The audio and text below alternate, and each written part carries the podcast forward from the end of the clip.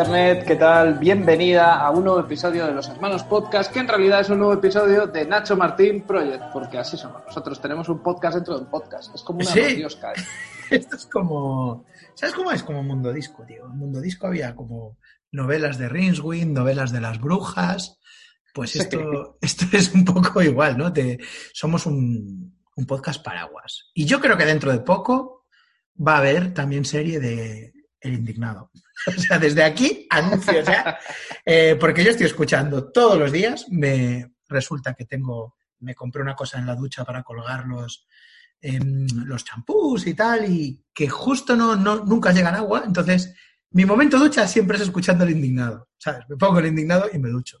Y, y estoy escuchando maravillas. O sea, está convirtiéndose a toda velocidad en mi momento preferido de la radio. Y disfruté mucho haciendo contigo el primer programa del indignado y, y yo creo que va a volver el indignado en cualquier momento.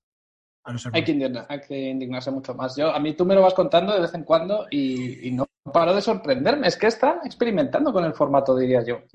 Sí, sí, sí, está experimentando con el formato, está metiendo ya, él mismo está metiendo sus propios bulos, está, bueno, y está toleando mucho. Vamos a pasarlo muy bien con el segundo programa del Indignado. Y además me estoy documentando muy fuerte porque como estoy escuchando todos, voy a tener Claro. mucho interesante que contar. Pero esto no es el Indignado, esto es Nacho Martín Project, esto es el sueño de dos humildes, los dos humildes mejores podcasteros de España que un día decidieron que iban a comentar todos los capítulos de Médico de Familia.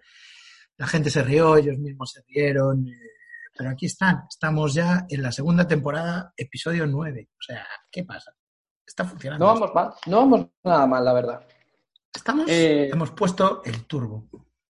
Exacto, exacto.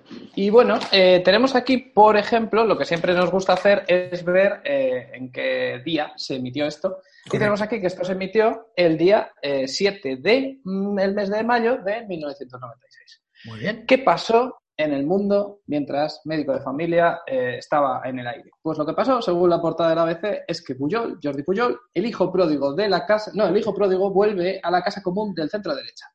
Ahí vuelve, ahí volvía. eh, O sea. El, el centro derecha en esta época se estaba coronando. La semana pasada vimos que por fin pactaban con el PNV. eso es. Esta semana vemos que Puyol, un tío moderado de centro derecha, bien, un tío bien, no, no un Exacto. Rojeras, no un Rojeras. volvía, volvía, volvía a casa. El hijo Ya. pródigo, ahí lo tenían. Eh, yo me he leído así por encima del ABC y la noticia más interesante que he encontrado es eh, la siguiente. En televisión española estaban poniendo turno de oficio, la serie está con Juan Luis Galiardo Verano y Juan Echanoe. Pues Sí. la estaban poniendo los sábados y se dieron cuenta de que los sábados estaban haciendo muchísima audiencia. ¿Cuál fue la decisión de televisión española? Pasar la serie a los martes. Bueno, sí, ¿Qué pasaba muy los bien martes? jugado. La pisonadora. Eso es, eso es, tío. ¿Qué te parece? ¿Qué te parece? Pero- En el ABC no comentan, solamente dice que como los sábados estaba teniendo muy buena audiencia, pues lo pasaron un día entre semana. Pero Sí. ¿qué día entre semana? ¿Qué día entre semana? O sea, Televisión Española dijo, tenemos aquí las Big Guns y vamos a llevarlas contra Médico de Familia. Claro, como Julián, Todos lo intentaban, tío. como Julián se peleó con un niño en el patio del recreo y le ganó, lo vamos a poner contra Mike Tyson. Es lo que dijeron. Eso es. Pues Eso mira, es. yo Eh, estoy viendo aquí en el ABC también el traspaso de poderes, se inauguran los nuevos ministerios y esto es una fantasía porque estamos ante el All Stars PP. Es como eh, pff, la época dorada de, de los Vengadores, ¿sabes? Eh, ahora en los nuevos Vengadores va a estar el Capitán América Falcon. Esto es mierda. Nosotros queremos a Iron Man, a Thor, a Hulk. Y, y te voy a contar este ministerio. Mira, eh, vicepresidente primero, Álvarez Cascos. Toma. Ministro de Interior, Mayor Oreja. O sea, estamos hablando de, de- del siglo de oro. Esperanza Aguirre, ministra de Educación y Cultura. Asuntos Exteriores. Abel Matutes. Justicia, Pero espera, espera un momento. ¿Te acuerdas que esta era la época de que Esperanza Aguirre se reían de ella en en Caiga porque creían que era tonta y acabó siendo la más lista de todos? exacto. Mira, Isabel Tocino, ministra de Medio Ambiente. Piqué, ministro de Industria. Pero espera que sigo, ¿eh?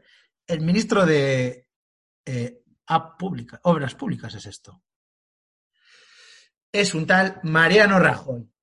Pero, tío, no Vicepresidente de Hacienda. Rodrigo Rato.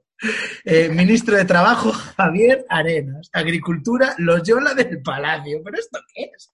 Esto es Bustock, el Bustock de, de los ministros, tío. Sí, es como cuando ves un capítulo, una temporada pasada del Saturday Night Live de los primeros Claro. que estaban Lucida, Nitro, y dices, joder, pero bueno. Y Chevy. Chase. Exacto, tío.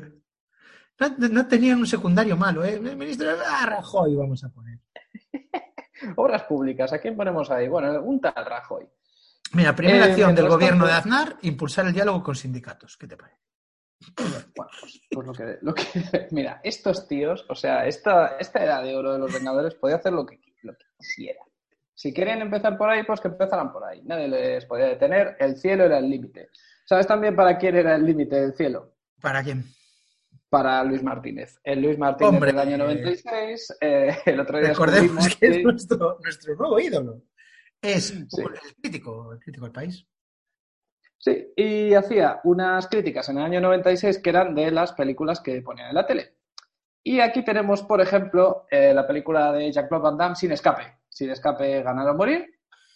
Eh, intérprete de Jean-Claude Van Damme, y ahí empieza la crítica. Te leo, o sea, esto que voy a leer es la totalidad de la crítica. No es un extracto, no es el primer párrafo, es la crítica. Sí, sí, es que son Vale. críticas tweet. Sí. Esta es larga, ¿eh? Van Damme, como buen excombatiente de Vietnam, por supuesto, se dedica a proteger viudas y a escapar de todo atisbo, como si fuera una amenaza, de sentido común. Una huida sin lastre, dos puntos. Fuera neuronas. ¿Cuánto le pone? Eh, no, no le pone estrellas, pero si te quieres estrellas, mentiras arriesgadas de Arnold Schwarzenegger. Recordemos que una película muy importante en Médico de Familia, durante la primera temporada. Médico de familia, esto sí que es tuit, ¿eh? Atención, ¿eh? Esta es la crítica entera. Swarzy consigue engañar. Hostia. Tres palabras. Swarzy consigue engañar. Dos Pero a él- estrellas. Pero él, Mentiras arriesgadas. dos estrellas. Dos estrellas. Por el amor de James Cameron y Schwarzenegger se reúnen y él dice, Swarzy consigue engañar. No sé a qué se refiere con eso, pero... Pero, bueno, para consigue. este hombre, mentiras arriesgadas es el doble de buena que la jungla de cristal, que tenía un- Eso es. Eso es. Bueno, tenemos aquí una peli de Garci, canción de cuna, se lleva dos estrellas también. Buah, esta es larguísima, esta es larga. Eh, Ah, amigo. Hombre, esta le gustó, joder. esta le gustó. yo. Noticias. El alcalde de Móstoles llama agoreros a los detractores del festival. ya, ya salieron, ya salieron Ya los que dicen que esto va a llover y se va a inundar, ¿no? ¿Qué más? Pero este fue el festival que se, que se hundió. Eh, si no este... Un festival que acabaron a hostias. Pues es muy posible. perfectamente. Fue posiblemente este. Pues igual. Mira, eh, noticia. Que llega el 2000. A medida que se acerca el primer día del año 2000, aumentan los temores sobre lo que puede pasar en una sociedad regida por ordenadores que no reconocen el nuevo milenio y que no existían cuando llegó en 1900. Diseñamos nuestros sistemas informáticos en los 60 y 70 con un error interno. Inf- utilizamos solo dos dígitos, dijo el consultor canadiense Peter de Jagger. Así que cuando llegue el 00 creeremos que es el 1900 y así sucesivamente. Si no arreglamos el problema, nos enfrentamos a un riesgo tremendo. Sí, eh, pues cuatro años estuvieron con eso, ¿eh? Bien, Cuatro años. Bill Goodwin de la bolsa dice, la bolsa no funcionará. Se verán inundados de papel si quieren hacerlo todo a mano. Dios mío, puede ser el fin del mundo. ¿eh? Muchos gobiernos ya han tomado medidas. Recordemos que, bueno, los aficionados a este podcast Old School, los que lleven ya nueve años, Hombre, sabrán, hombre. sabrán que este gobierno All Star le espera un año nuevo muy interesante. Años. Transición 2000 se llamó aquello, ¿no? Fue básicamente que se metieron en un búnker. ¿Quiénes eran? Sí. Aznar, Rajoy y ¿quién era el otro? Y cascos. Y Y cascos. cascos, y cascos. Se metieron en un búnker por temor al efecto 2000. Bueno, pues este gobierno All Star no podía echarse a perder tan pronto. Entonces eh, hubo que conservar a sus mejores mentes. Y ahí pasaron la noche vieja. Los tíos. Hombre, mira, Mad Max al menos le pone tres estrellas, ¿eh? Ahí Ah, algo, bueno, mira. algo, algo solió. Y yo tengo para ti una columna de el ABC. Una columna del ABC que se llama la columna Ignorancia de Mujer.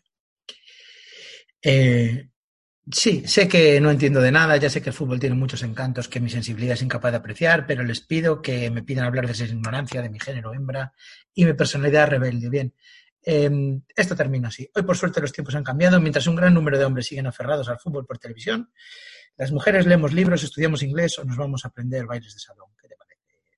Este ¿Y quién, quién escribió eso? Paloma Pedrero, una hembra. una hembra.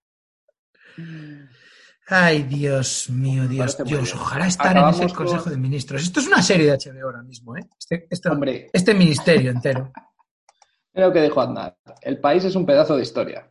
Ojalá haya muchos aniversarios más como este. El país es ya un pedazo de historia. Con estas palabras, el presidente del gobierno resumió su impresión sobre los primeros 20 años de este diario. ¿Qué diría Andar ahora del país? Quizá. seguramente también empezaría el país es un pedazo de, pero. Eso es, sí. Bueno, ¿eh? vamos, a, vamos a médico de familia. Estoy a ver si llego a la, a la cartelera, ¿eh? que estoy muy emocionado. me encanta eso de ver lo que, con lo que apostaban para competir en, contra médico de familia. Pero cuenta, vete contando. Eh, pues ya, estamos locos por este capítulo por el título, vamos a confesarlo. Sí, sí, sí. El capítulo, el 2 por 09 de la temporada, se llama Si triunfa uno, triunfa el equipo. Esa es una frase mítica de Julio, lleva diciéndolo desde el principio. Y siempre se aplica a cuando Nachete va a ligar. De hecho, creo que la primera vez que lo dijo fue cuando Nacho quedó con eh, Irene en la primera temporada. Recordemos que el personaje de Irene, la doctora que está con él en el centro de salud, interpretada por Ana Duato, ya salió en la primera temporada como una cita fallida de Nacho. Fue una cita en la que todo salió fatal porque él era muy torpe, porque Julio intentó ayudar y su manera de ayudar es hacer que, que el otro la cague más. Y, bueno, ahí fue cuando empezó a decir, si triunfa uno, triunfa el equipo. Sí. Recuperar esta frase y ponerla de título de un episodio, yo creo que quiere decir algo. Es una apuesta fuerte, es una apuesta que dices tú, aquí va a estar Julio eh, enfrente del capítulo. los aficionados a, a Médico de Familia estamos viendo que Julio, hay capítulos donde le dan un peso impresionante. Y hay otros, otros capítulos donde aparece como secundario de lujo, asesinando en cada frase. Y hay capítulos donde no sabe muy bien qué hacer con él. Y, y bueno, últimamente le habían buscado una relación. Julio fue un tío que siempre se dedicaba a, buscar una mujer tras otra con la que acostarse. Y de repente le pusieron con una amiga de la infancia, que se llama Isabel, que acaba de salir de una relación complicada y que se enamoró de él y, de repente se fueron a vivir juntos. Eh, comprobamos en el anterior capítulo que ya estaba ella comiendo y cenando el mismo día en, casa, en casa del doctor Nacho. Y la relación está establecida y Julio pasó mm, a un segundo plano. Julio de repente era como, ay, cariño, no te poches mi pocholeta, hacía este tipo de cosas y como intentando hacer gracia sin hacerla. Y lo último que vimos de él mm, no está muy bien, era que, había ido a cagar a casa de, Irene y había dejado el váter asqueroso. Así nos despedimos de, nuestro héroe, pensando que quizá en el horizonte, al doblar una esquina como Bruce Willis en el jungla de cristal, tendríamos, tendríamos quizá un momento bueno para Julio, un renacer de Julio, pero no nos imaginamos lo que vamos a ver en este capítulo. Sí, porque hubo una pista en el anterior capítulo, hagamos el previously, y hubo una pista, em, Isabel se sintió mal. En la sí, si, ahora, si, este capítulo empezara con un previously, veríamos eso. Sí. Veríamos que Isabel pues se sintió mal, entonces le preguntaba a Irene, ¿pero qué te pasa? Y ella, no es nada, seguro que algo me ha sentado mal. Y ahí se quedó, ahí se quedó, no, no se sabe a dónde va eso, no se supo en el anterior capítulo, en este, spoiler, se va a saber, se va a saber y cómo, pero ya desde el principio, ¿eh? ya desde el prólogo. Sí. Y vamos allá, vamos allá con el prólogo que empezamos, como tantas otras veces, in the kitchen, en la cocina. Sí, pero aquí, pero aquí empezamos con la mejor imagen, yo creo, con la que se puede abrir un episodio, que es eh, Julio. O sea, el episodio empieza, vienen de negro y se va viendo la imagen poco a poco de Julio metiendo pan en el bote de tomate Orlando. Tiene el bote de tomate Orlando con la etiqueta mirando a cámara pero lo tiene como a la altura de la barbilla y el tío está mojando pan y bebiendo tomate. Está bebiendo tomate frío. Podéis verlo en vuestro Spotify ahora mismo, esto. O sea, ahora mismo en vuestro, en vuestro streaming de podcast donde, donde escucháis esto, la imagen de este capítulo es Julio adorando el bote de tomate Orlando, ¿sabes? Degustándolo, maravillado ante, ante y, está petado. Julio está, está mojando. Bueno, eh, el está todo muy rico. Ya solamente le queda beberse el tomate. Se lo ha comido todo lo demás. No puede más. Y, Y dice, pues a ver, que María hizo tarta. Bueno, tengo un huequecito en las vísceras, dice el cabrón. Las vísceras. Ten- Sí, sí, entre sí, el páncreas, entre el páncreas y el, y el bazo, ahí yo creo que entra un cacho de tarta. ahí. Meter directamente ahí la tarta sin masticar, va a hacer Pero Sí. está preocupado, ¿eh? Él está muy feliz, pero está preocupado porque Isabel no come nada. Está, No come. no- Estás desganada. Estás desganada, princesita. No me hables de comida, que últimamente estoy revuelta, vamos, esto es... Eh, y llega la tarta y qué bien, ay no, chocolate no puedo ver, lo que le tengo como manía el chocolate. A ver, uy, me voy a vomitar. O sea, los guionistas están soltando miguitas de pan, ¿eh? Están... Sí, pero aún así la, la gente en esa cocina no se entera, ¿eh? Checho y el primo Le faltó- de- Le faltó levantarse y mear en un predictor delante de todos. Pero aún así estos están con, pues no estaba tan mala la tarta. Y yo me creía que después de eso iba a venir algún adulto, por ejemplo, Nacho, que es médico, diciendo, no, no, esto no es la tarta, esto es otra cosa. Pero no, no, no ocurre. Todo el mundo dice, pues ¿qué le pasará a esta que se ha puesto a vomitar? No, no, en y medio?". Chechu, es que es la voz del espectador, dice, literalmente, la tartita que le ha sentado mal. Eso es, eso es. Y eh, no hay lo que esperábamos, no hay un momento de Nacho diciendo aquí pasa algo, sino que ya vamos directamente a créditos. Después A créditos. este de- O sea, los espectadores lo sabemos, los lerdos que viven en esta casa no lo saben. Todavía no lo saben. Eh, yo tengo que decir una cosa de los créditos. Sigue apareciendo el padre de Alicia, aunque hace siglos que no sale este personaje. De Alicia. Pero ahí está, entre protagonistas principales. ¿Dónde quedó el padre de Alicia? La madre, ¿eh? También, hace tiempo que no. La madre hace tiempo que no sale, sí. Sí, sí, sí. Sí. Están muy desaparecidos estos dos. Ya volverán, ya volverán. Bueno, eh, llega Juani, el- empieza el capítulo, propiamente dicho, llega Juani. Me fascina dice- que, que pasamos de un desayuno a la cocina. O sea, mi sueño es un capítulo entero en la cocina. Que no, que no cambies escenario y que vayan pasando. Yo creo que lo pueden conseguir, ¿eh? Y ese capítulo que se titule Orlando. Orlando. Sí. Sí, sí. Pues llega Juani, que en el desayuno faltó, pero ahora que yo creo que es la comida, ahí está. Ahí Sí, está presente y dice que el jardín da pena. ¿Quién me ayuda? Abuelo, ¿me puedes tú ayudar? No, yo, a mí la jardinería, nada. Nacho, ¿me puedes ayudar? No, deja. Uf, es que tengo...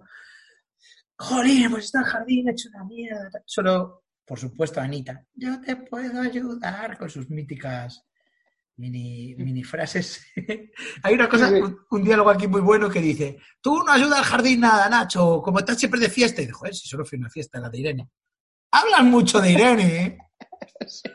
Se decide en la mesa que se la tiene que traer a comer, porque en esta casa es así. O sea, en esta casa, cuando se habla mucho de una persona, tiene que ir a comer. ¿Qué, qué es esta Irene que todavía no la hemos visto aquí? ¿Pero dónde la meten? En esa mesa. ¿Dónde la meterían a Irene? En, o Una sea, ¿dónde cabe? O sea, va a llegar un momento que llegue Poli y se tenga que ir al salón. Sí. Una mesa a ir el solo a comer. Poli, Matías e Irene al salón. O sea, los últimos que están llegando, que se vayan al salón. O que hagan... aquí tienen preferencia No, no. Alicia y Julio. Lo lógico sería que vayan echando. O sea, primero Nacho se va al salón, después al abuelo. Y al Y al final se quedan solos secundarios. al final está Gertrude. Poli, Mané.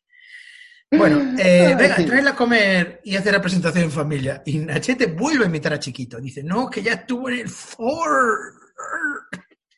Es que, bueno, ya tenemos tú y yo la teoría de que es imposible. Chiquito era de la competencia de Antena 3, Sí, pero sí. estaba tan presente en la vida de los españoles que, que le salía. Al pobre Emilio Aragón le salía sin querer. Sí, sí, sí.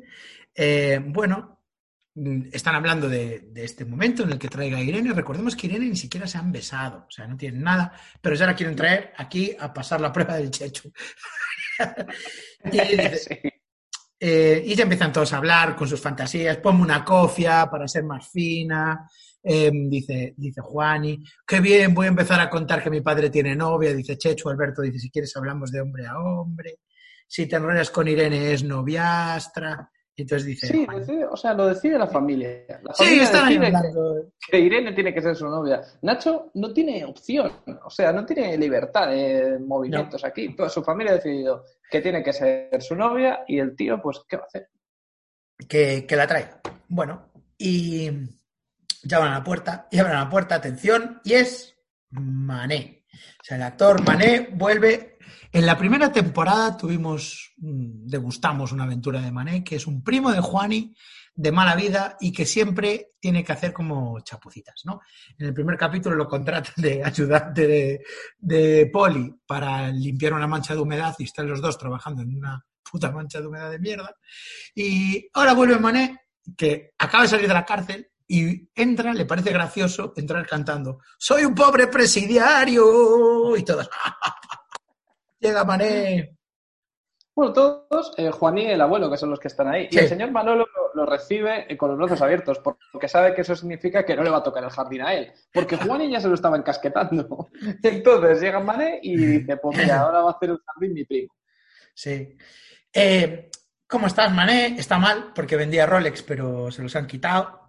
¿Qué vienes a pedir? Bueno, comer vas a comer, algo habrá para comer. Tú, tú no te preocupes que aquí comer, lo que es comer, Sí, sí, sí, sí. Te vas a sentar aquí el primo de la cocinera, se va a sentar aquí con, con, con- la novia del amigo, todos juntos, aquí vamos a comer todos juntos. Pero, hombre, algo habrá que hacer para sacarle del apuro, ¿no? ¿Qué hay más español que buscarle trabajo a un primo, ¿no? Eso es lo... Eso es, eso es. No, no, y además es que ya se había establecido que ese jardín necesitaba trabajo, o sea que, que perfecto. Eh, ahora pasa una cosa que parece que va a ser importante en el episodio, pero luego no, que es que le trae un regalillo a su prima que es un reloj de los que vendía. Sí, un reloj falso. una y todo.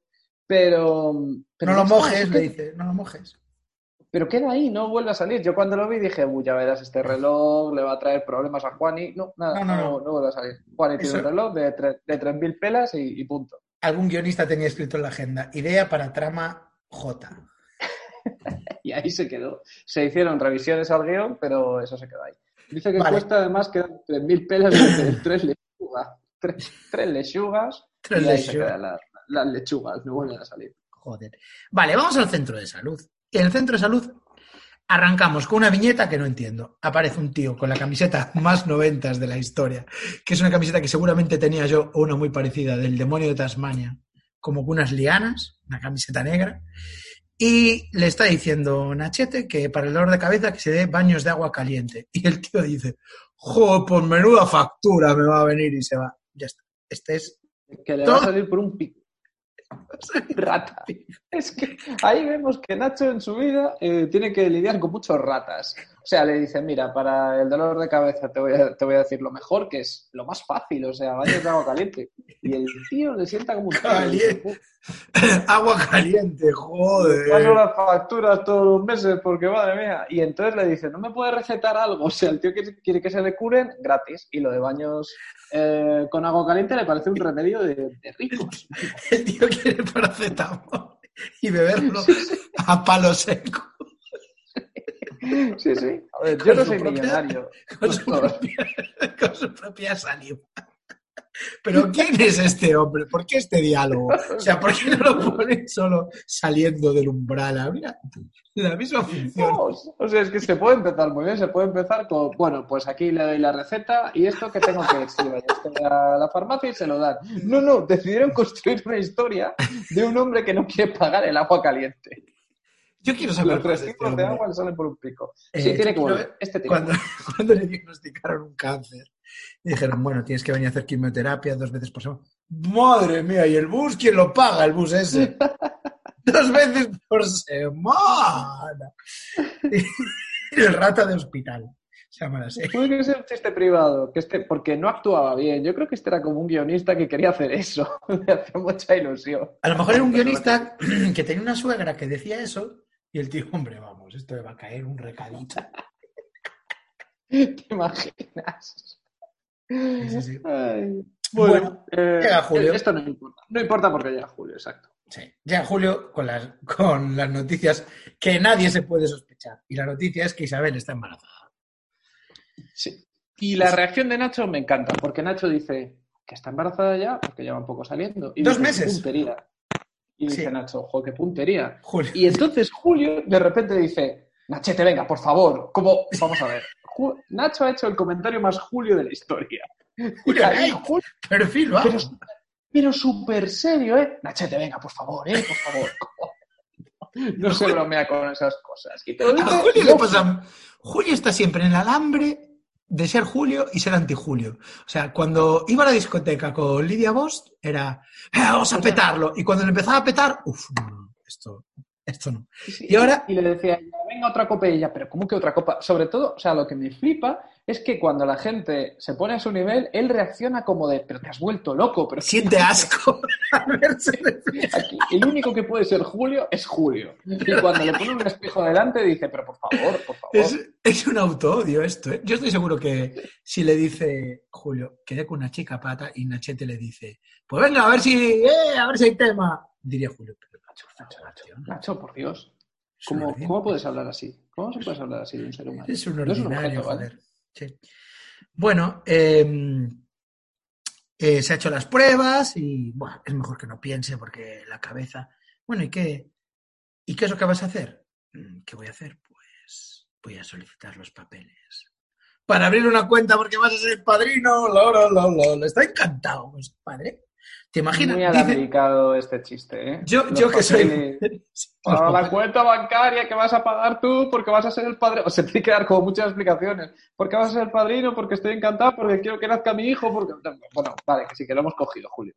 Vale, y yo como padre de, de dos niñas, mm, quizá no he descubierto a qué se refiere Julio con yo de padre, ¿eh? encantado. ¿Tú te imaginas, eh? ¿Te imaginas yo de padre todo el día con el purro, purro, purro? ¿Qué coño es el purro, purro, purro? Todo el día con el purro, purro, purro. No, pero esto lo vimos. No es esa mi experiencia. Y, le, empezaba- le empezaban a hacer purr, purr. O sea, es que a Julio, Julio se cree que ser padre es eso. Es coger un bebé y hacerle. ah, bu, bu, bu, En su cabeza es así. Y bueno, Nacho está encantado y le dice: Vamos a tomar un café ahora mismo, que te invito yo. Y, y dice, esta noche cenamos, hombre, como todas las noches, ¿no? Pero esta vez van a cenar fuera. Y yo Sí. llevo a Irene. ¡Chan, chan! Quedada de Eh, parejitas. Te voy a decir una cosa: Julio se alegra más con lo de Irene que con lo del Hombre, bebé. hombre, O sea, un bebé, un bebé es purro, lo purro, bebé, purro. Claro, con lo del bebé está al 10, pero cuando Nacho le dice que lleva a Irene está al 11. O sea, ahí ya sí que se pone a tope. Esto y se van sí a tomar que- un café. Esto, esto de que se vayan a tomar un café es importante para mí por una cosa que viene luego. Pero el caso es que se van los dos. Sí, se va a tomar un café. Bueno, en casa, Juani le está enseñando a cocinar a María. A Chechu no, por la razón que sea, están juntos María y Chechu. Chechu Sí. está jugando al baloncesto porque es una figura del básquet, no puede cocinar, pero María tiene que ir aprendiendo a cocinar. Eso es. Y mientras tanto, el señor Manolo hace una cosa que me hace mucha gracia, que es que va a la nevera y saca un bote de tomate Orlando, como siempre, con la etiqueta mirando a la cámara. Y después de lo de Julio, yo te juro por Dios que creía que lo iba a abrir y se lo iba a empezar a beber. O sea, ya como que había interiorizado que en esta serie pasa esto. Y le veo y digo, qué raro que no, como si fuera una cerveza, ¿no? Qué raro que no se lo esté bebiendo. ¿Te imaginas? El Manolo vestido de, de Gary Oldman en el Drácula de Coppola. ¿no? Con la botella- y con la botella de Orlando. Los de Orlando se volvieron locos y dijeron, mira, eh, creemos que no, no estáis sa- sacando todo el partido a nuestro producto, entonces los personajes tienen que empezar a disfrutar más de Orlando y queremos que se lo beban, que aparezcan bebiendo tomate frito. Es la única solución. Eh, bueno, si te gusta este comentario de Drácula, lo he hecho y me había adelantado un poco a la trama, porque lo que pasa es que la pelota de Chechu decide tirarla de gancho sin mirar en la cocina, una, vamos, vamos a decir que igual es una puta gilipollez de un psicópata, ¿no? Y María, que estaba cortando cosas con un cuchillo, se taja la mano. Sí, sí, sí. Rápido. Y hay un primer plano de Chechu muy arrepentido diciendo, perdón María, lo siento. Vamos a ver, tío, ¿qué esperabas? O sea, ¿qué esperabas? Se pone de espaldas al lado de donde están María y Juan y con cuchillos y tira la pelota así, ¡pam! O sea, se la tira a ella Sí, directamente. sí, sí, la mala Y el otro, nos tenemos que creer que lo siente y que no quería eso. Pues, ¿qué querías? Sí, ¿qué, qué va a pasar? No sé ¿Qué- cómo. ¿Cuál es el mejor escenario posible para tirar un balón de baloncesto de espaldas en una cocina? Que le des un Sí. azulejo. Es muy difícil. Pero o sea, te puedes dar una pota, una botella de aceite, a... Sí, pero ¿por qué está arrepentido? No, o sea, tú no puedes em- coger una pistola, empezar a disparar, matas a alguien y dices, ay, perdón, lo siento. No, lo estabas haciendo. Bueno, y ahora llega mi, ahora llega mi momento. Van al centro de salud y preguntan por Nacho, que, bueno, van el abuelo y María, que la niña se ha hecho un tajo y dice, ¿cómo se llama el amigo de Poli? Siempre se me Eh. olvida. Mati- Marcial. Marcial. Marcial dice, no, no, es que el señor Nacho Martín no está, porque está tomándose el cafetazo con Julio. O sea, es un mecanismo de relojería esta serie. Parece sí, que no. es 24. Este es Sí, 24. sí, sí, sí. Y entonces, como no está su padre, la tienen que llevar a la pediatra, que ella ya es mayor para la pediatra, y la pediatra es Irene. Entonces, mi teoría es la siguiente. Chechu ha hecho una cosa irracional. ¿Por qué la ha hecho? Porque Irene le está pagando. Sabemos que Chechu acepta muchos sobornos, Irene quiere meterse en el mundo madre de María, entonces le ha pagado dinero para El que tire la madre. de espaldas.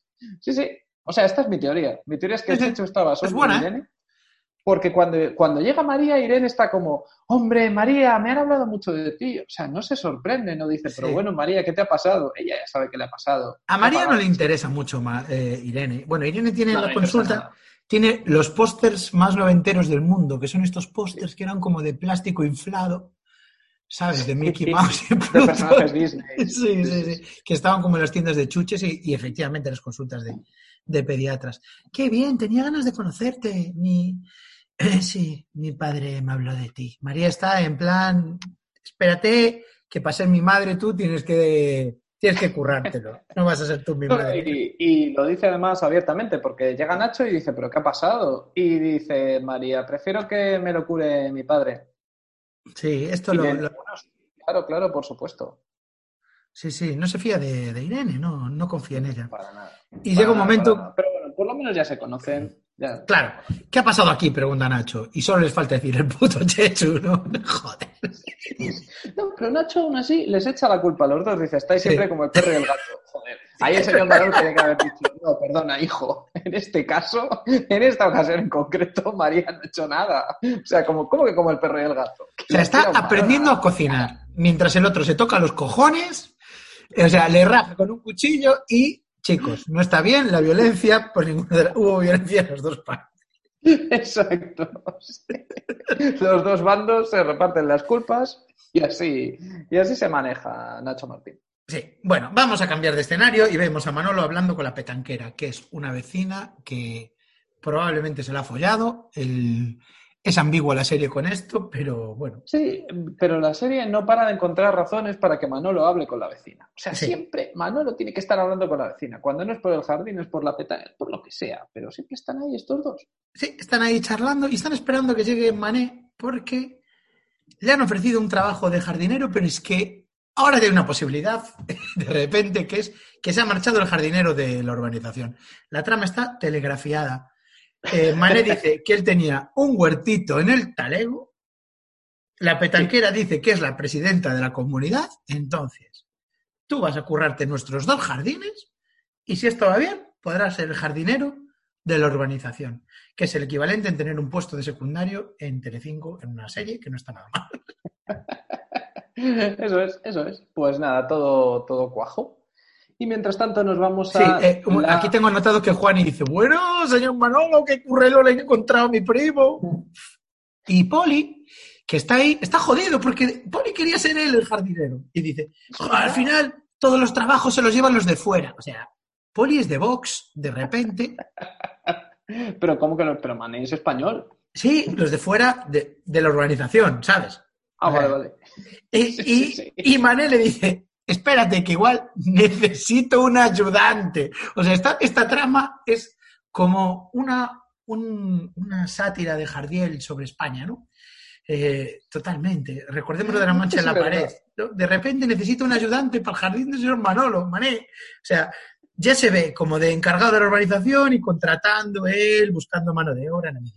Subcontratando. Sí, sí, sí, exactamente. Es una metáfora de Bueno, España. eh, eso es, eso es. Las dos parejitas han cenado ya y ahora Sí. se van a la disco. La disco noventera es la misma a la que fueron Julio y Alicia en Exacto. este episodio. Sí, Siempre es la misma discoteca. Discoteca, escenario. Sí, pero les viene muy bien porque tiene niveles, tiene como dos niveles. La barra está arriba y luego la pista de baile está abajo. Y para la secuencia que vamos a ver ahora es muy importante porque, bueno, las dos parejas se van a dividir. Nacho e Irene están totalmente out of character porque Sí. están muy arriba, muy, Sí. mucho subidón, se quieren ir a bailar. Tiene un cubata, güey. Sí, sí, se pide un cubata. Julio dice que no puede porque recordemos eh, por continuidad que tuvo un susto con el corazón, entonces ahora... Sí. Está, no- a todo esto, según mis cálculos, igual es martes. Sí, sí, tiene que ser, tiene que ser. Esto es todo entre semana. Esto es una semana en la vida de estos personajes. Isabel no, no quiere ir a bailar, está con su zumito. Julio, ay, el zumito, el zumito, porque está embarazada. Pero está mal, está mal. Julio- Entonces Julio le dice, Isabel le quiere contar algo, sí, Isabel le quiere contar algo, pero Julio solamente quiere hablar de un tema que es lo buen padre que va a ser. eso es, eso y es como, Julio, te tengo que contar algo, Joder, que voy a ser un padrazo, me cago en la leche, qué padre voy a ser. Sí, ya sé yo lo que me quieres contar, que es que voy a ser un... No, no es eso, no, no es eso. Bueno, que tienes muchas ganas de tener al bebé, pues como yo. Venga, Julio, vamos, no un momento, vamos un momento a la terracita que tengo que comentarte una, una movida. Y la movida es la siguiente. eh, Isabel ha estado haciendo cuentas y se ha dado cuenta de lo siguiente. Son, las cuentas más fáciles del mundo. Sí, son, son muy fáciles. Isabel está embarazada de dos meses y lleva un mes saliendo con Julio. No, no, está, Julio. no, no, está embarazada además de, está embarazada de dos meses y lleva con Julio Sí. dos meses. Con lo cual, Vale, yo me quedé que era un mes con Julio. no, no lleva dos meses. O sea, No, lleva dos meses. Vale, en este punto de la relación con dos meses. O sea, a los dos meses de conocerse estos personajes, eh, se han ido a vivir juntos. Ella ha Sí. abandonado una relación de años que tenía con otra persona con la que era sexualmente activa, porque si me dices nuestra relación es un desastre, llevamos unos meses horribles de discusión. No, no, o sea, do- No, pero fue Julio- acabar de fue Sí. acabar de follar con el tío, conocer a Julio, irse de casa, instalarse en casa de Julio, porque se instalaron, irse a vivir a, irse a comer a casa de Nachete todos los días, y dos meses después salta la bomba, y la bomba es que está embarazada de su ex. Y se lo dije en la es, que es, discoteca. eh, Andrés. Este Andrés es uno de los amigos de Peter. No, no es uno de, de los de la pandilla, ¿no? Eh, sí que sabe, era, ¿no? es- No, era uno de, A lo que no había ido, que no había asistido a los amigos de Peter, sí. Vale, vale, vale. Bueno, pues es ese. eh, ella está totalmente segura porque, bueno, por, por la pura, por el calendario se ve que es de Andrés y no de Julio. Y Julio dice que se va. Baja un momento a decirle a Noche a Irene que se va y los dos se miran como diciendo, uy, uy, Bueno, la se- bajona discotequera, llorar al portal. Sí, sí, sí. Se miran durante un segundo, pero luego ellos siguen a tope. Nacho, el mejor Nacho aquí, ¿eh? Sí. Chistes todo el rato, bueno, bueno. está- Sí, está sí. tope. El Nacho poderoso. Bueno, Chacho le pide perdón a María. eh, mm, Sí, María se da dice- cuenta de una cosa. María se da cuenta de que odia más a Irene que a Chechu, ¿eh? Sí. Dice, Chechu, lo que me hiciste está mal. Irene que se tía la doctora de no sé qué. O sea, se si tiene que matar a, alguien, esa Irene. Sí, sí.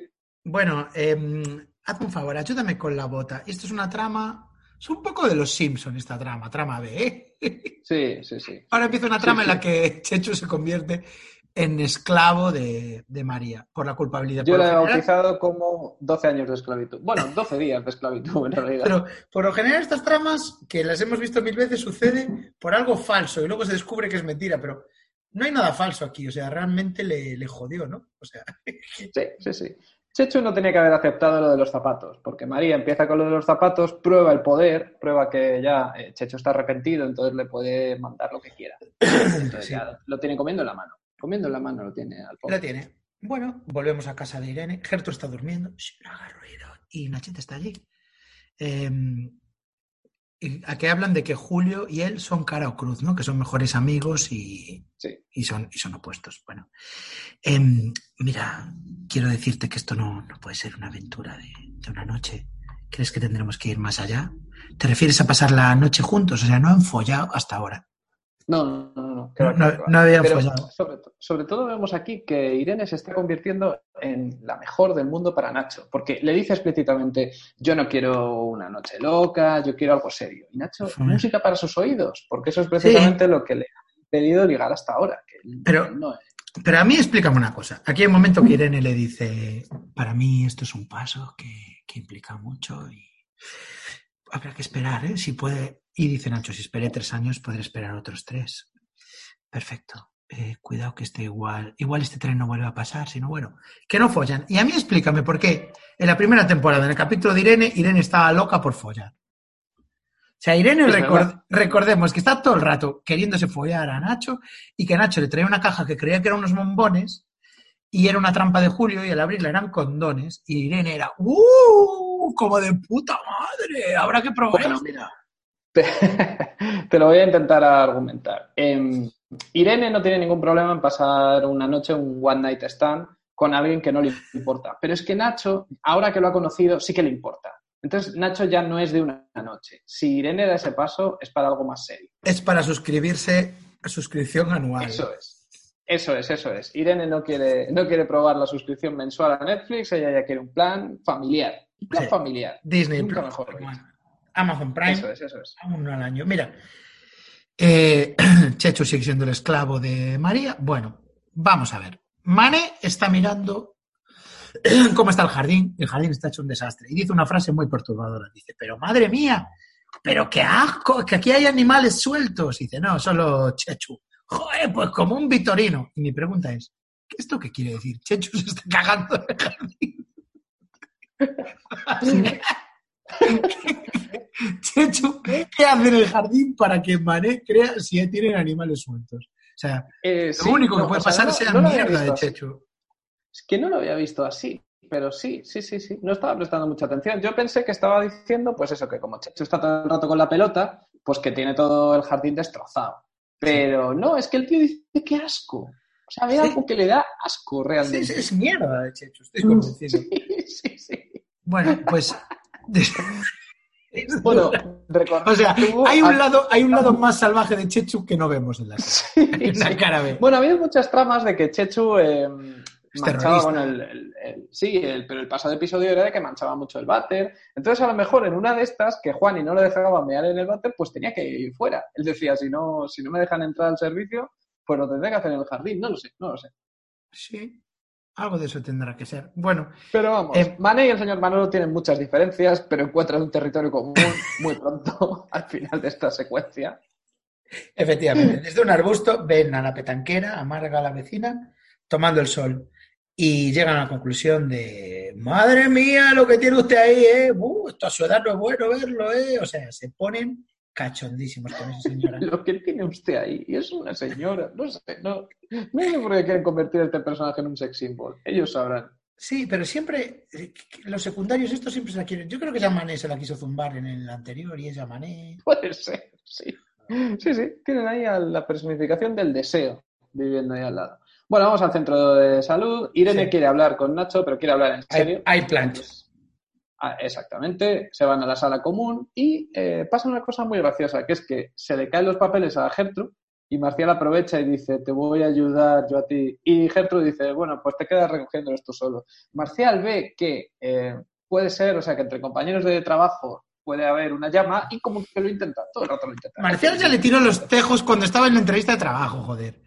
O sea, Marcial Sí, fue sí, ahí sí, una pichera como, ¡ay, la Gertrude! Que no me falta Pero encima- Gertrude. Pero encima ve que estos dos están restregándoselo por la cara y claro, el pobre Marcial pues ya tiene que ir a tope, tiene que ir a, a recoger los papeles y a lo que haga falta. Pero ahí se va a quedar. De momento, ahí se va a quedar. Sí, Gertrude va a salir y Irene le propone cenita especial. especial significa cenita y follar. Eh, y Nacho se hace como el malote, en plan, a las 10 está bien. No, a las 9 así tenemos más tiempo. ¿Para qué? Para hablar o qué te creías. eh? Sí, Pero todo el rato el subtexto es porque lo primero que dice es Gertrude esta noche se va al teatro con sus amigos, vente a casa a cenar. Y Nacho lo entiende perfectamente. Esta no- bueno, de camino a casa, Nachete se va a pasar por H&M y se va a pillar unos calzoncillos de los de 15 pavos. Sí, sí, sí, sí, sí, sí. O sea, lo tiene Va a ir al, corte inglés, punto blanco, calzoncillos, 25 euros. Esto mismo, esto, esto va nuevo. Planchado. Y el tío, pero se hace el duro, ¿eh? Y dice Irene, bueno, pues nada, nos vemos esta noche. Y él, bueno, sí, sí, esta noche. Y entonces cierra la puerta y Nacho hace el típico gesto de toma, toma, toma, toma, ya cuando, Toma. cuando se Y la polla de Nacho. eso, Vamos. pero lo acompaña en el gesto de toma con un solo de guitarra que, o sea, Brian May, o sea, de repente como... Sí, no es la guitarra del SIDA, esto es la guitarra del follar. No, no, no, no. O sea, me imagino una colaboración, llamaron a Brian May solamente para hacer el solo de que en 15 segundos, eh, bueno, menos, son 5 segundos. En 5 segundos sintetiza la euforia de un tío que sabe que esta noche triunfa. O sea, es como... No, no os lo podéis ni imaginar. Sí, sí, sí. Mira, una viñetita de la trama de Chechu y María es que María le obliga a Chechu a hacer sus deberes y los de Ruth. Y yo digo, un niño como de quinto le está haciendo los deberes a una niña de la ESO. ¿Qué cojones? Y, y además que está establecido que es mal estudiante, porque hubo un capítulo que suspendía casi todas. O sea, María lo único que le gusta es tener poder sobre su hermano, pero no sabe utilizarlo bien, no tiene buen juicio. Bueno, eh, Hazme los deberes de álgebra, Chechu. Él, bueno, pues vale, me lo imagino como pintando, pintando rayajos ahí. Es que, ¿qué vas a ver el pobre Chechu? Chechu pide un break y le dice, venga, hombre, que hoy tengo un partidazo de fútbol que es de Abuti. Ah, muy bien. Es que mira cómo me duele la mano. Bueno, María, pues esta trama es así de mierda, joder, la verdad. Sí, sí. Bueno, ahora, si estabais echando de menos a Alicia, yo la eché de menos y escribí, te escribí a ti que ya lo Sí. habías visto y te dije, ¿pero qué pasa con Alicia? No, ahora ya. Alicia tiene que venir. poca Alicia. Y yo te dije, habrá Alicia. Habrá Alicia. Exacto. Tiene que venir, pero en su, en su momento justo. Y el momento es el siguiente. Alicia está en su casa, como merendando, y ahí llega Julio. Eh, sabemos que esto es serio porque Alicia le dice, ¿quieres un poco? Y Julio, no, no. Y cuando Alicia ve que Julio no quiere comer, dice, ¿qué, qué te pasa? ¿Qué te pasa? O sea, como que enseguida Lidia Vos cambia de su tono risueño a su tono intenso de, ¿qué te pasa, Julio? Julio, por favor. Julio no O sea, tiene hambre. Que Julio Me ha diga que encogido no el estómago. Julio diga que no tiene hambre es como que otro personaje llegue sangrando directamente a esa casa. Sí, sí, sí. sí. Bueno, eh, el diálogo queda para más adelante, creo, ¿no? El de... No, no, aquí él, él ya se lo cuenta. O sea, Sí. Julio le dice a Alicia lo que pasa y entonces Sí. Alicia pero vamos a ver, ¿tú quieres a Isabel? Entonces Julio dice, a ver, esto es diferente, el niño no venía en el lote, Sí. no es lo que teníamos hasta ahora, esto lo cambia todo. Pues decide, Julio, Y- tienes que decidir. Eso es, eso sí, es. Y, ya- y ahora hay un momento, pequeño momento de humor, que es que Alicia le dice, seguro que no quieres un sándwich ahí con su quesito, su lechuga. Y Julio, sin perder la seriedad, o sea, como casi llorando, pero empieza a comer. Y Alicia sonríe, dice, vale, no todo está perdido. Tenemos ahí al Julio de siempre, ahora está un poco mal, pero lo tenemos ahí. Sí, sí, sí. Bueno, eh, Gertrude quiere invitar a Nachete al teatro justo esa noche, pero Nachete tiene otro plan, que tal cual. Bueno, y Es pasamos que Nacho a... está como que no, no da pie con bola, le hace... Eh, escándalo. Un tiene una herida en la rodilla derecha y se va hacia la izquierda, y le dice... Sí, "Hostia, unas teatro". confusiones eh, extrañísimas. De... Y mm, mi teoría es que tiene semen acumulado en el cerebro. Sí, sí, sí. Y Gertrude, pero hombre, que le veo a usted un poco mal. Ven- Vengas al teatro con mis colegas y, y Nachete. No, no, tengo otra función. Esta noche Tengo- otra función. sí, esta noche voy a otro palco. principal soy. Voy a otro palco. Voy a otra alfombra roja diferente. Bueno, eh, Mané necesita para arreglar el jardín, necesita arbustos. Y entonces llama a su eh, provider de arbustos, que es un tío que se llama el Pirri. Bueno, el Pirri llega y tiene amigos, es malo, tío. Llega, llega con una furgoneta, ahora ahí tienes, pero hombre, eh, me ayudas a... eh, te voy a dejar, ahí te dejo, te dejo los arbustos, te apañas tú. Y le trae como Sí, muchos arbustos para instalar. para instalar. Sí, sí. Eh, ya se le ve que es, que es malo. O sea, el tío es malo, se le ve. Pero además tiene la mejor frase de entrada de todo el capítulo, que es ¿Quién es el Paganini de todo esto?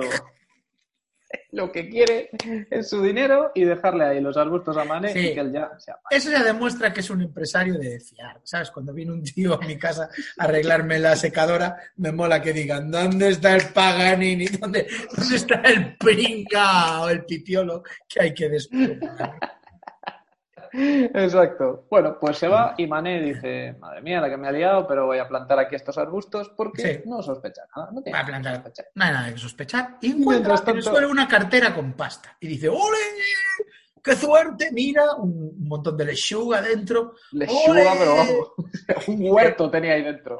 ¡Qué guapo! Y de repente mira el DNI y es la cartera del señor Manolo. Y es como, me cago en mi puta vida. Joder. Dice, lo, lo- Tenía un día de eh, puta madre. hace un comentario como de qué difícil es ser bueno, pero el tío va y le devuelve la cartera al señor Manolo, que un día se va a dejar usted la cabeza, pero se la devuelve. Y ahí Bueno. vemos que Mané, que Mané, bueno, pues es como siempre que dicen, ¿no? La reinserción, pues es el, el vivo ejemplo de que hay una posibilidad de Sí. reinsertar a expresidiarios porque él es bueno y lo hemos visto. Se la puede haber quedado, estaba él solo, pero se la dio. Sí, sí, sí. Em, el ritual preapareamiento de Nacho Martín se parece al de una boda. O sea, está en su. em, Está a punto de irse a su cita y está en el. delante del espejo de su dormitorio y está como poniéndose el traje, haciéndose el nudo de corbata. Está Traje y corbata. O sea, Irene le ha visto, la ha visto sport muchas veces. Irene, el otro día fue a bailar con ella a la discoteca y Nacho va con un polo sin. Claro, sin problemas, pero va a su casa, traje y corbata, se va poniendo Sí, sí, en- la ropa en de pillón. Todos, Todos estos episodios que Julio le conseguía una cita a Nacho, Nacho iba a la cita vestido normal. Ahora se pone corbata. O sea, ya sabemos que si Nacho alguna vez se lo hubiera tomado en serio, se había puesto corbata. Cuando Nacho se pone su traje y corbata para ir a cenar, Efectivamente. que esta noche ya sabe lo que hay. Bueno, Julio le viene a contar su historia, pero no se lo quiere contar porque Nacho tiene cita. Y entonces Julio le dice muy triste, venga, Nacho, que si triunfa uno, triunfa el equipo, ¿no? Convirtieron esa frase, le dieron la vuelta a los guionistas, ¿eh? Eso es, eso es. Julio ahí es como el meme este de alguien que está llorando pero se pone una careta, una careta feliz. Pues así es, es como, no, no, que no me pasa nada, Nacho, puede esperar, puede esperar. Venga, que si Sí. triunfa uno, triunfa el equipo. Y cuando se va Nacho, cuando se va Nacho se, se derrumba, se derrumba, pero claro, o sea, para Julio esto es sagrado. Esos destellos del Julio de siempre están ahí. Y Julio sabe que si le dice esto a Nacho, Nacho se va a quedar toda la noche con él hablando y no es plan. Y no va a follar. Sí, sí, tiene que sacrificar su Esto es un amigo. Esto es un amigo. Sí, no sabe Nacho el, el enorme sacrificio que está haciendo su amigo, ¿eh? La verdad es que es épico. Conociendo a Julio.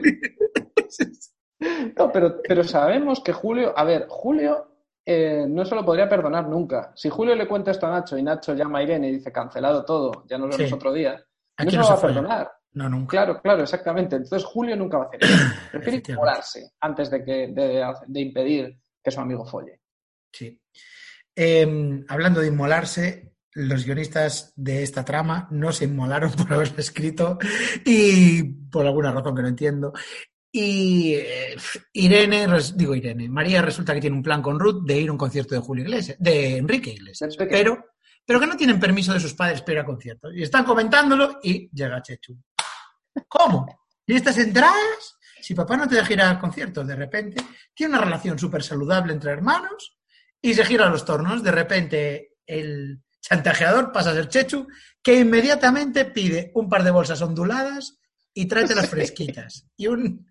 Y unas Coca-Colas fresquitas, pero normalmente un niño lo que haría aquí es decir, bueno, pues este ya está aquí, este es mi billete de vuelta a la normalidad, eh, tú, yo te hice lo de la pelota, pero ahora ya tengo aquí estas entradas, con lo cual se acaba lo del Una por otro. No, Chechu, directamente decide convertirlas a ambas en sus esclavas. Han entrado en una dinámica de maestro y esclavo como, yo qué sé, como, como Secretari, la peli secretari. Sí, sí, sí, sí. Bueno, eh, ahora mismo estamos en ese punto de esta, de esta trama. Se han cambiado las tornas y le tienen que traer unas fantas y le dice, y acompañan a Ruth, tú también entras en el rollo. Vale. Alicia dos, llega al jardín, observa cómo Manny está plantando plantas y Alicia dice, Manolo y Juan y están, que bien huelen, sí, sí, sí, qué bonitas estas plantas. Y Alicia dice, un momento, Mané, estás plantando marihuana en el jardín. Claro, de repente todo el jardín de Nachete está lleno de plantas de marihuana. O sea, por alguna razón. O sea, esto ocurrió así. Mané necesitaba plantas, llamó a un colega suyo y el amigo decidió que le voy a llevar arbustos de marihuana porque sobran. La gente que tiene arbustos de marihuana está deseando deshacerse de ellos. Y fíjate que yo me creía que no, que era como, oye, pero ¿qué me has dado? ¿Qué hemos plantado? Y que el amigo le dice, pues eso lo vas a dejar ahí y yo voy a pasar cada cierto tiempo. No, no, era, simplemente se lo dio pues, pues porque le sobraban, porque los, los tenía por ahí por casa. Le dice, esto es marihuana. El Piri le jodió a Mané. Y Mané dice, yo qué sé, de droga nunca entendí. O sea, es un tío que estuvo en la cárcel, delincuente, pero no llegó nunca a relacionarse con la droga. No sabe cómo es un porro, una planta de marihuana. No se especializó, se especializó en otras tramas, de, o sea, en otras, en. Sí, en vender relojes falsos, en hacer toco mucho. Y le dijeron, ¿te quieres meter en los estupefacientes? Y él dijo, no, yo creo que me voy a especializar mejor en otras ramas, no voy a, no voy a entrar ahí. Bueno, Entonces, Juani se vuelve loca. Juan le, le parte la Esto cara. total. Pero es que normal, vamos a ver. Manet está diciendo, yo no sé nada de esto, a mí me las ha dado un amigo para que las plantara. Es imposible de creer esa historia. Nosotros Sí. sabemos que es verdad, pero es imposible de creer. Sí, Tienes sí, que tener en cuenta que el amigo es el Joker, que, que luego se demuestra que lo es. Pero claro. claro, lo más normal es echarle la culpa a Manet. Hay un momento que le dice, eh, te damos una oportunidad y tú plantas droga. y tiene toda razón. Le dieron una oportunidad. Sí, sí, sí, sí. Eso fue literalmente lo que Vete y no pasó. Sí. vuelvas. O sea, es mm, siempre decimos que las tramas de Juani son equívocos, ¿no? Eh, el pobre Poli está intentando hacerlo bien, pero ella, mm, por alguna razón, no lo pilla y se cree que lo está haciendo mal. No, aquí es que Mané lo ha hecho mal, pero lo ha hecho mal con buenas intenciones y sin querer. Sí, sí, sí. Bueno, eh, llega el momento de la cita y Gertrude ve llegar a Nacho. Bueno, vaya. Venga, me quedo a servir la cena. Venga, vete, en la bromita. Mira lo que me encontré en la puerta, con razón no quería ir. Yo creo que Gertrude se sintió dolida de que no quisiera ir al teatro con ella, pero Sí, sabe, sí, sí, sabe que sabe, hay, ya sabe que va a haber nachada. Em, y están nerviosos, se dan besos ahí como temblorosos. y- ¿Sabes de qué tenía yo la sensación? De que esto es otra vez la secuencia en la que cenaron en la temporada 1, pero ahora bien. Sí, Ahora, el día de la Nacho marmota. no Tienes la segunda Exacto, oportunidad. Exacto, ahora ya desde. Lo han, lo han cogido desde otra posición. Nacho Si fuera el día de la marmota.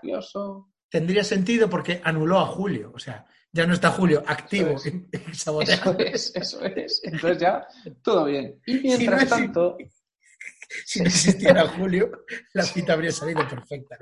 Habría Si no follado. ¿has existiera Julio. ¿te imaginas que se descubre que si no existiera Julio no habría muerto la mujer de Nacho? Porque fue porque se quedaron sin cervezas y. Julio dijo, pero bueno, te puedes ir a por unas cervezas, Elena. No voy a ir Entonces solo. cogió el coche, cogió el coche y murió. Hay una línea temporal en la que Julio no existe y Nacho está felizmente casado con su mujer viva. Sí, sí, sí, sí. sí.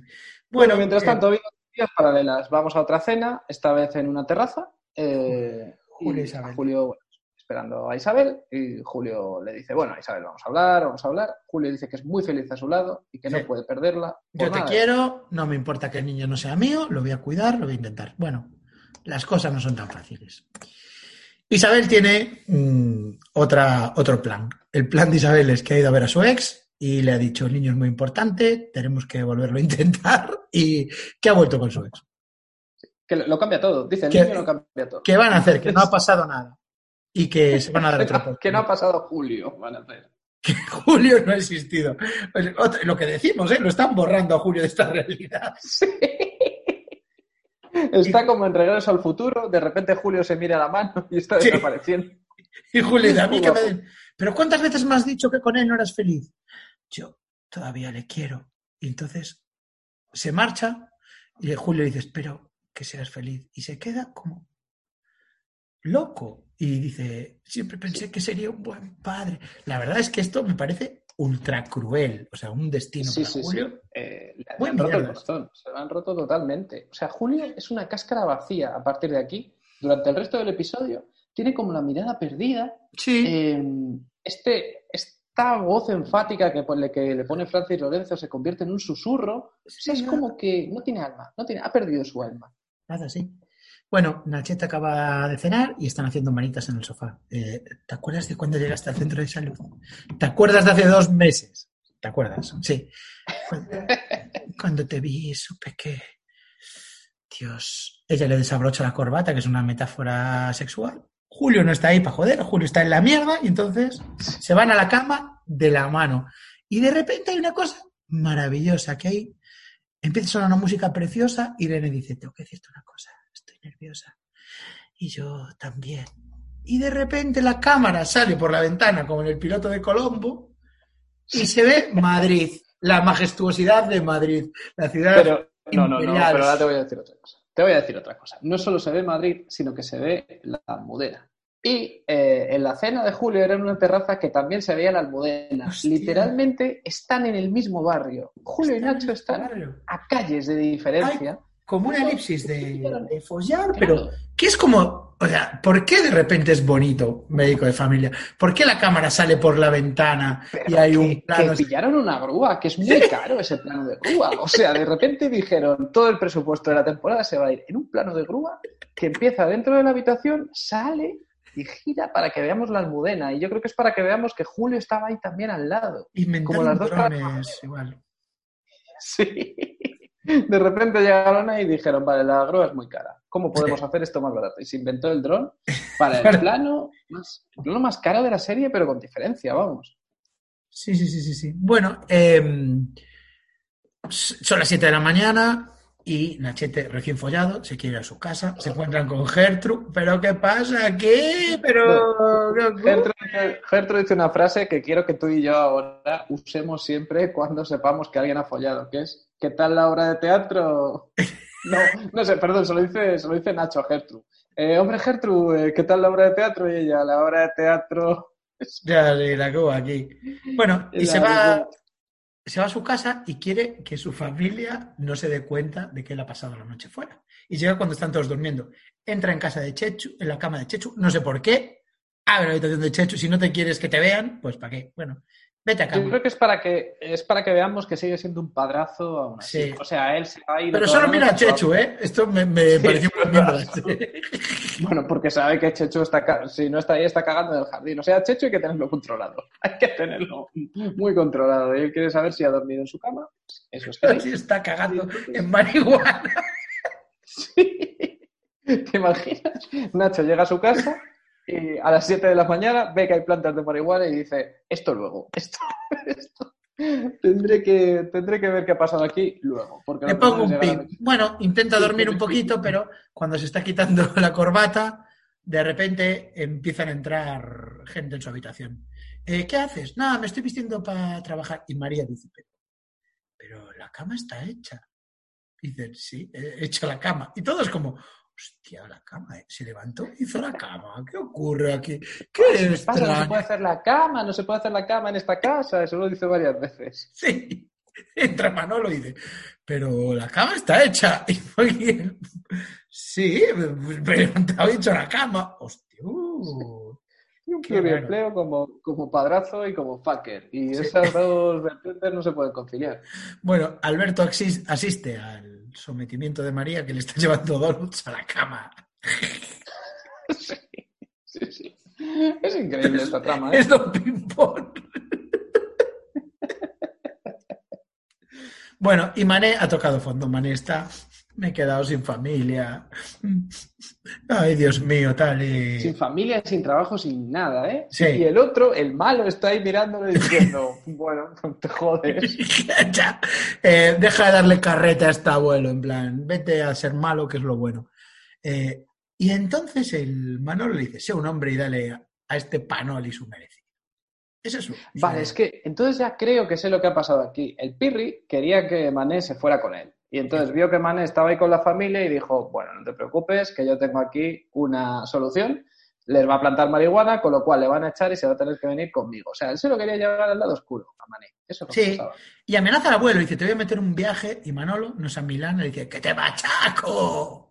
Y dice, esta es una basura. Y entonces le saca una navaja y Sí. le va a, reja- a rajar al abuelo.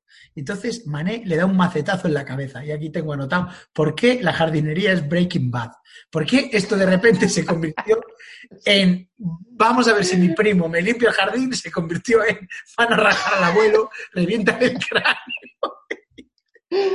Sí, de repente la trama que parecía más inofensiva tiene drogas, tiene violencia, o sea. Sí, sí, y además que Manolo no sea Milana, ¿eh? empieza monigote, sinvergüenza, y además dice una cosa que me mola mucho, que dice, pero le estás sacando una navaja a un excombatiente, porque recordemos que Manolo de vez en cuando saca su pasado en la guerra Sí. civil. Manolo estuvo ahí. Sí, sí, sí, sí, estuvo ahí. Eh, y además sabemos en qué bando. Bueno, eh. Irene en el centro de salud le dice a Nacho, Nacho, lo de ayer estuvo bien, pero ya está. ¿Qué? No pensarías que iba a pedirte la mano, ¿eh? Somos adultos. Bueno, que, que pases un buen día. ¡Eh, que era broma, que somos novios! Es la segunda que se lo hacen, porque Julio también le hizo lo del bebé. O sea, de repente Nacho se las come en este capítulo, se las come todas. Los pavitos, están con el pavo subido, ¿eh? Ay, Sí, sí. bueno, y Juan está, ¡ay, si me los llegan a matar a los dos! O sea, había la posibilidad que esto de limpiar el jardín acabara.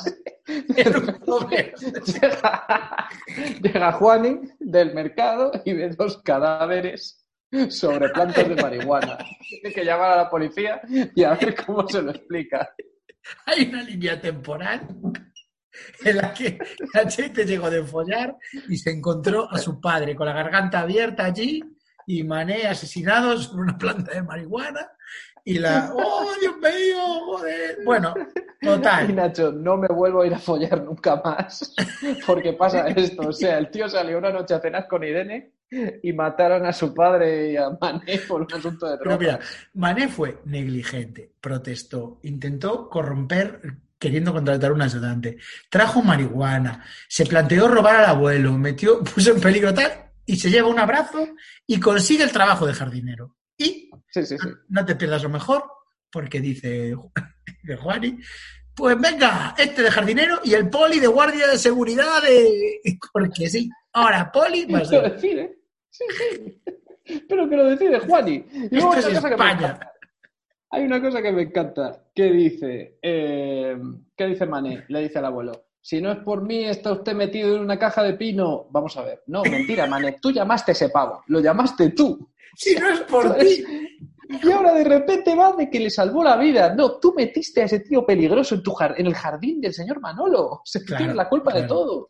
Mira, igual que llevo todo el capítulo criticando a los guionistas que se encargaron de la trama de Chechu, quiero felicitar al guionista que pensó este final de trama.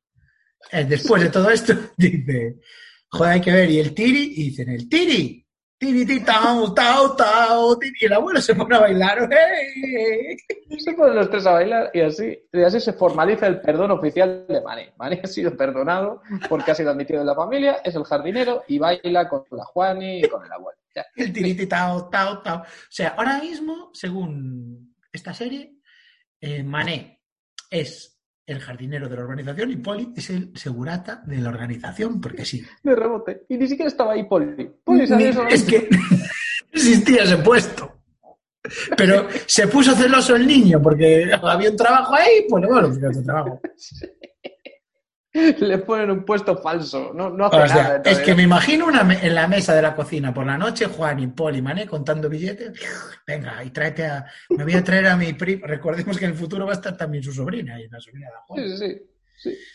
Vale, bueno, ahora Alicia- aquí tengo apuntado. Fíjate lo que me interesaba la trama María Chechu. Que tengo apuntado. Fin de la trama Chechu, que lo cuente Mato. Pues el fin de la Ni trama. siquiera hice un esfuerzo de enterarme este- del final de esta trama. Bueno, al final es que acaban los dos. de- Bueno, ya lo verás. Viene, viene para después. Pone aquí un ping. El ping es que Ah, se entera. Se entera Nachete de lo que está ocurriendo. Nachete se entera de que se están chantajeando unos, chantajeando los otros. ¿Y sabes qué hace Nachete? Les chantajean los dos. O sea, luego te lo explico. Vale, sí, sí.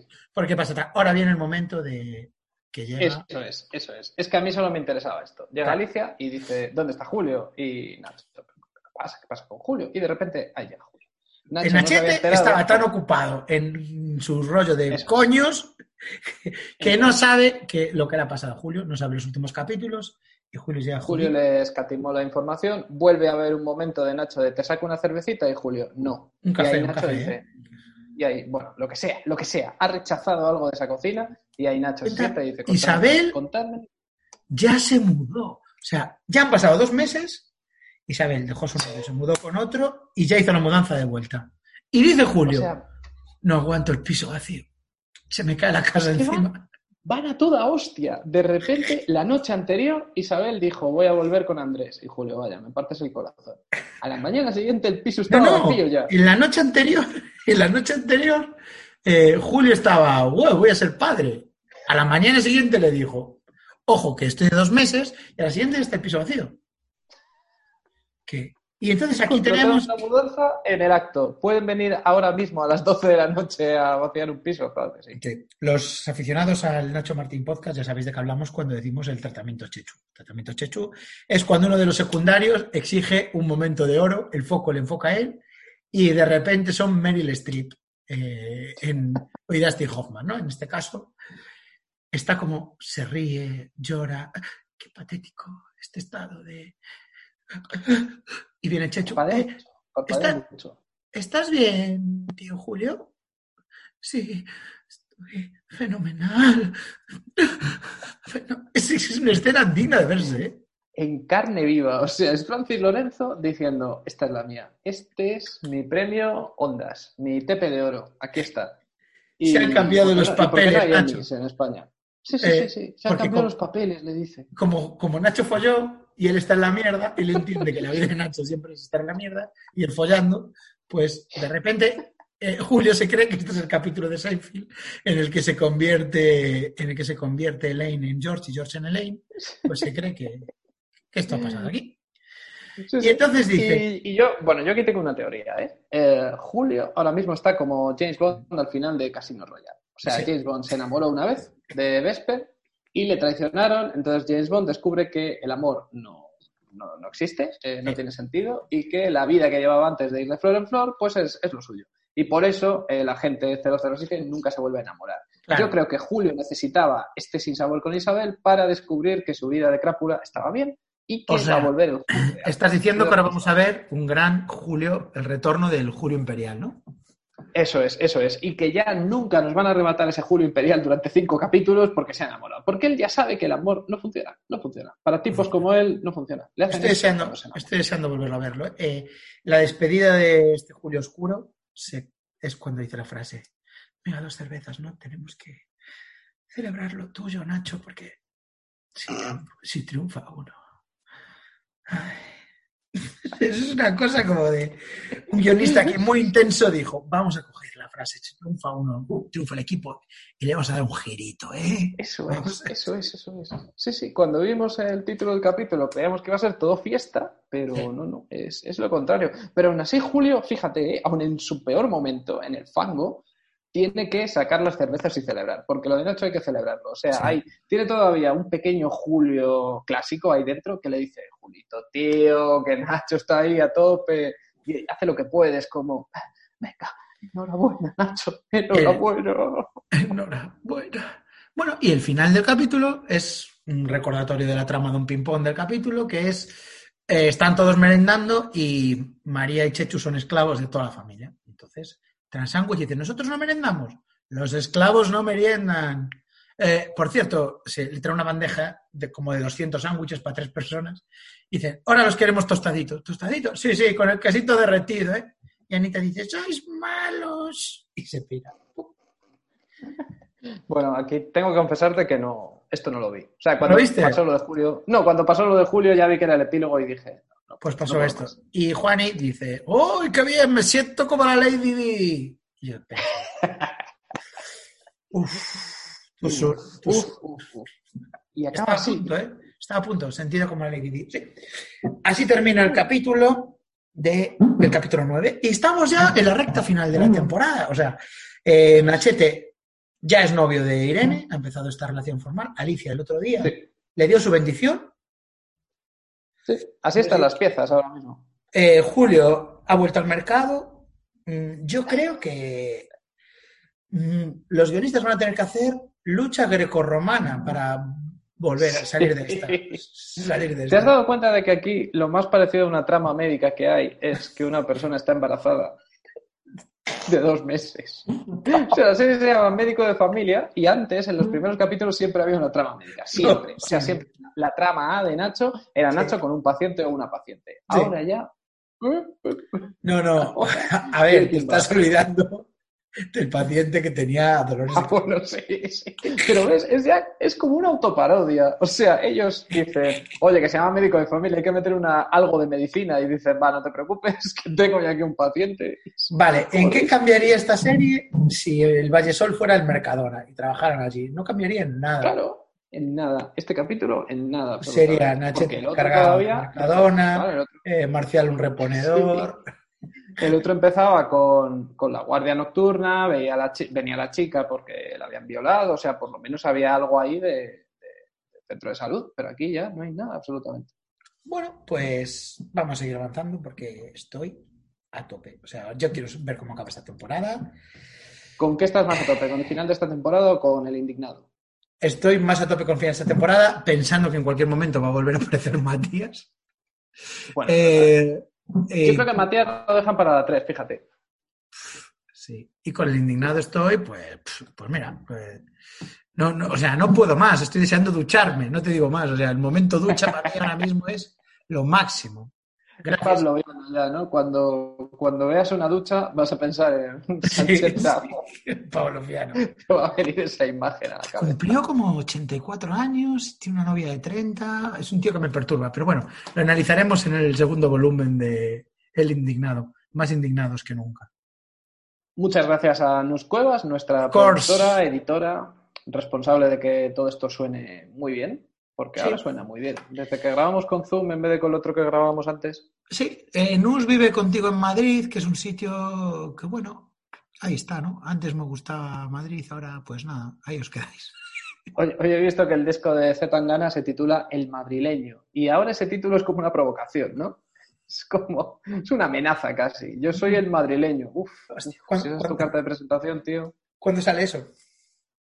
Eh, no lo sé, ha sacado un videoclip que se llama Demasiadas Mujeres, que es un poco, pero es un poco lo que le pasa, eh, es lo que le pasa a Nacho, ¿no? Que hay demasiadas mujeres que se enamoran de él. O sea, él quiere que sintamos pena. O sea, porque... ¿crees que es un disco conceptual de médico de familia? ¿Te imaginas? Hay que buscar el tracklisting. Tiene un problema de sobreabundancia. Él dice, demasiadas mujeres en mi vida. Y entonces empieza a contar como... Vas a ver el tracklist. Sí. Voy a ver si. Igual no está, ¿eh? Igual todavía no. Ha sacado este primer single y ya Demasiadas mujeres. Tiene una playlist en la que se ven algunas pistas de lo que nos vamos a encontrar, ¿eh? Ojalá. Vallesol. De repente la canción número 2 se llama Vallesol. Vallesol. Valleisan. Veterano de Renfe. Si sí. Una versión de Gertrude. Una versión de El señor Manolo dijo que estuvo en la batalla del Ebro. Recordemos eso.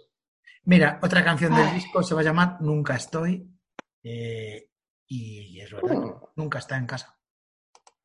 Pero sí, fíjate, si habla de marihuana en ese disco, ya está relacionado con el mundo médico de familia. La marihuana ha entrado, ha entrado en esa casa, podemos decir. Me estás. Me estás dando que pensar, ¿eh? A ver, voy a ver, ver discografía. Ídolo. Bueno, eso puede ser una canción dedicada al, Mira, ya no, es una canción de Julio, ¿no? Porque ya no. Exacto, ya no, ya no. Y otra que se llama Bien y el emoticono de triste, dos puntos y abajo. Esto también es de Julio, ¿eh? Sí, eh, también el capítulo que se llamaba Cordialmente Mal. O sea, Bien y el emoticono de triste son cordialmente mal. Efectivamente. Y hay uno que se llama Guille Asesino, que Guille bien podía ser Checho. Sí.